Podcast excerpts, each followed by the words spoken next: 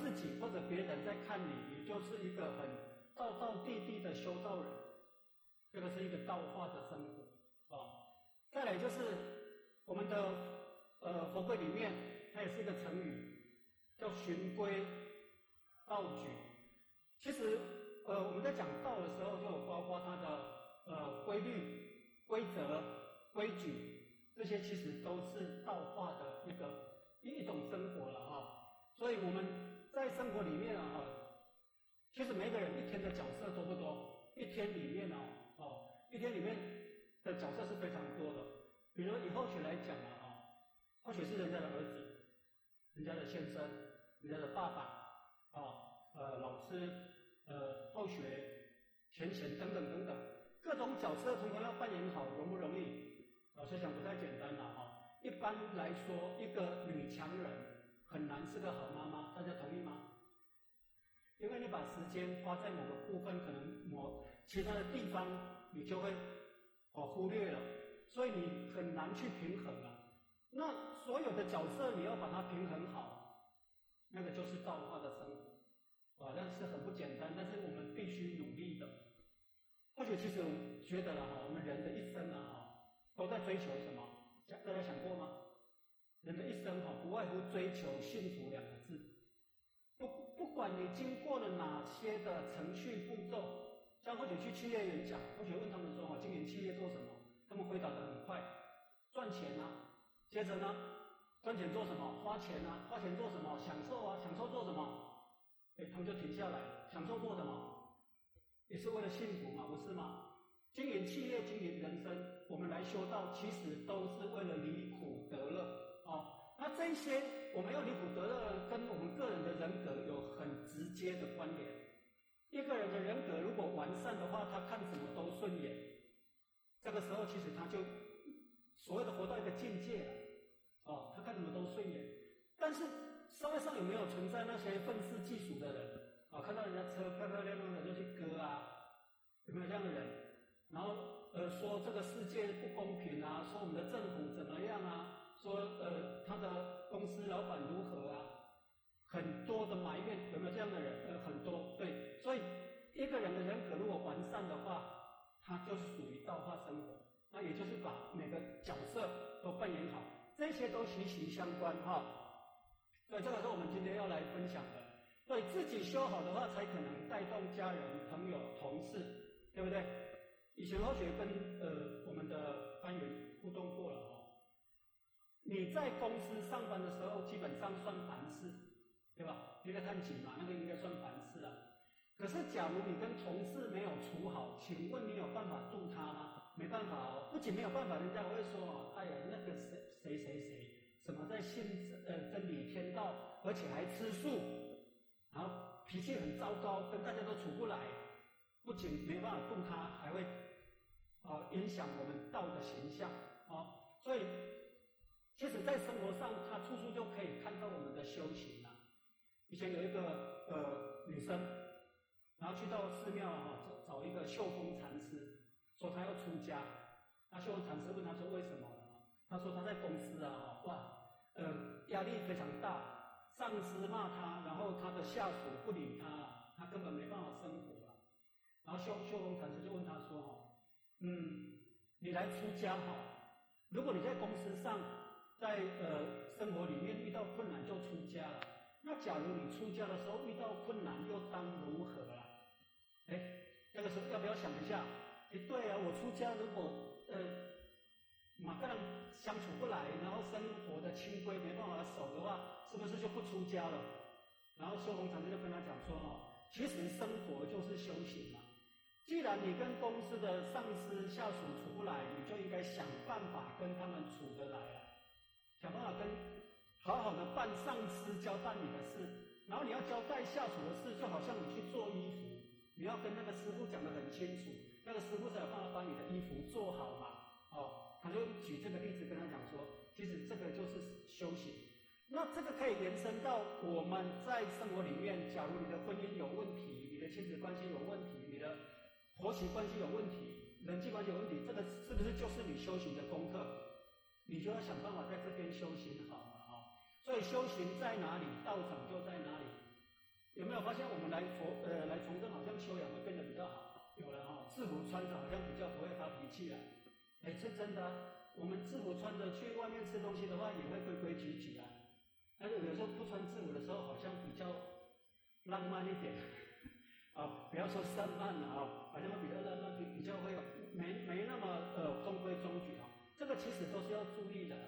我们讲到自律，讲到慎独，自己一个人的时候都应该注意的，何况是我们在外面，其实随时都有人在看你。呃，你们有没有一种经验，出去要被认出来？有啊，哎，你是不是在从政那个教儿童读经班的老师？哦，对啊，你如果那是那个时候你穿的是很随很随便，或者说去吃东西刚好那个二行二坐，呃，那那时候就很难为情嘛，哦，所以自己要本身要做好哈。我们就是道的模范，而且我们还是道的推销者。没有以身作则的话，你没有把一个产品做得很好，你去推销，人家不要拿。人家不会买，对不对？啊，所以这个产品必须做得很好啊。这就是生活及修行，也是必须以身作则。那么今天呢，就用一个作文的方式哈，来分享这这个这道课程了啊。我们大家一起来完成。我们知道作文有什么起承转合我们大家共同来写一部温馨的修办人生哈。来，第一个就是起啊，就是初心，最初的愿望。呃，我们大家有没有发现哈？这个社会上，或者这个世界上，成功的人比较少，失败的人比较多哈。大家有没有想过为什么？我们刚刚领班老师有问大家，修道很，呃，很重要的一点是什么？有一个人第一个回答，呃，坚持，坚持不是不容易的事情哦。哦，所以我们为什么有些人呢？哈，他修道修着修着哈。就不见了，或者说不像以前那么诚心了。以前见我曾经慈悲过了啊，修到修修到一两年，佛在心中；修到三四年，佛在半空；修到五六年，佛无影无踪。哎，真的，久而久之哈，他觉得修道不像一开始那么有滋味了哦。哦，然后一开始好像很多人关心照顾啊，久而久之好像。没那个感觉了，为什么？很快的，我们就要变成干部了，有没有？或许相信在座还有很多人觉得自己很新啊，那突然之间好像就长大了，哦。可是事实上，我们大多数都是什么？成人之后才修道的，大多数了。我们刚刚有有那个问那个他一般也是在道。的家庭诞生的，也就是说他已经习惯修道的生活了，啊，所以我们大多数的人都是成人之后才进来的，做干部不会太难，对不对？只是一个观念的转变而已，哈，好，所以我们你看哦，一般我们在小时候哈，立什么字最容易，对不对？小时候你写我的愿望，你随便问一个小孩子说好你的愿望是什么，他很快就答出来了。现在你长大了。你现在长大了，说，哎，请问你的愿望是什么？现在你没有那么快答出来，可是小时候就答得很快。我想当老师，我想当科学家，有没有？呃，小时候的愿望，小时候的志向好像很明显。为什么长大之后你发现说你的愿望没办法那么快讲出来？因为你考虑了很多客观的因素，好像我怕我不够坚持，我怕我哪些条件不够，有没有？你开始会顾虑很多，不像。呃，小孩子是的时候那么样的哇，勇往直前。哈佛大学曾经做过调查啊，百分之五的人其实他从小就有一个理想在，啊，那些人就是成功的那一群人。百分之五，他在很年轻的时候他就立定志向，他要怎么走。那我们很多人是在呃学习的过程，一下子走这边，一下子一下子走东，一下子往西了，就是没有一个定见。然后等到摸索清楚之后，又被生活折磨。有没有？呃，要结婚啊，生组织家庭啊，等等，又花费了很多心力在在外面，不如那个哈佛大学这些年轻人呢，一开始就认定志向，然后排除万难。所以一个人要成功，必须把最初的想望落实到底，坚持到最后，他才有可能成功哈。我们也讲，也常常听到说哈，慎终如始，则无败事；不忘初心，方得始终啊，有没有？其实都要都是跟你讲这件事情而已。你如果呃慎终如始，就是你到最后还是坚持你最初的动机、最初的想法，你就一定会成功。那学到如初哈，求道如初，成佛有余哦哈。好，这是第一个初心要掌握住，然后要坚持住。再来就是目标，呃，有一话有一句话讲说哈，方向不对，努力白费了，有没有道理？方向不对，你怎么努力都是白费的嘛哈。目标如果没有设定的话，就好像说我们这一群人，呃，想去台北，但是开在这个路上啊，哈，没有把握这个是不是往台北走，会不会越开越紧张？心里一定会想说，这样对吗？这样对吗？哎，要不要导航一下？要不要做什么一下？所以你必须把定位弄清楚，人生目标弄清楚，否则的话，你会越开越彷徨。我们在修道也好，人生也好，如果你的定位不清楚，啊，或者不够明朗，你都会很紧张啊。所以那个目标一定要定定定清楚哈。再来，志向一定要高远。我们知道取法乎上哈，最少能取其中啊。如果目标如果定很高，你最起码能够哦，在中间这里。好像那个公司在经营说，他目标呃，今年呢目标的业绩定三千万，就算没有达到三千万，他会拿到多少？一千万、一千五百万，对不对？但是如果你定的很低呢，可能就变百了。对，取法乎上呢，就能取其中。我们也是一样哦。呃，我们比如说明天我们呃大家立愿要度三百人，然后一年下来度了一百多，虽然不到一半，但是也度了一百多。但是你立了一百，立了九十，就算让你达到目标，还是什么呀？九十还是一百？所以志向要高远。以前有一个呃小沙弥去找他师傅。他的师傅正在念大悲咒，然后结果他进去的时候当然不敢不敢吵师傅嘛，要看师傅在那边念大悲咒，他就在旁边找找找，那师傅就真的被他打断了。哎，你在干什么？这个小沙弥说：“我在找小悲咒。”他说：“只有大悲咒，没有小悲咒啊。”他说：“不对啊，有大就有小，不是吗？师傅你是大人念大悲咒，我是小朋友。”他没有说我是小人啊。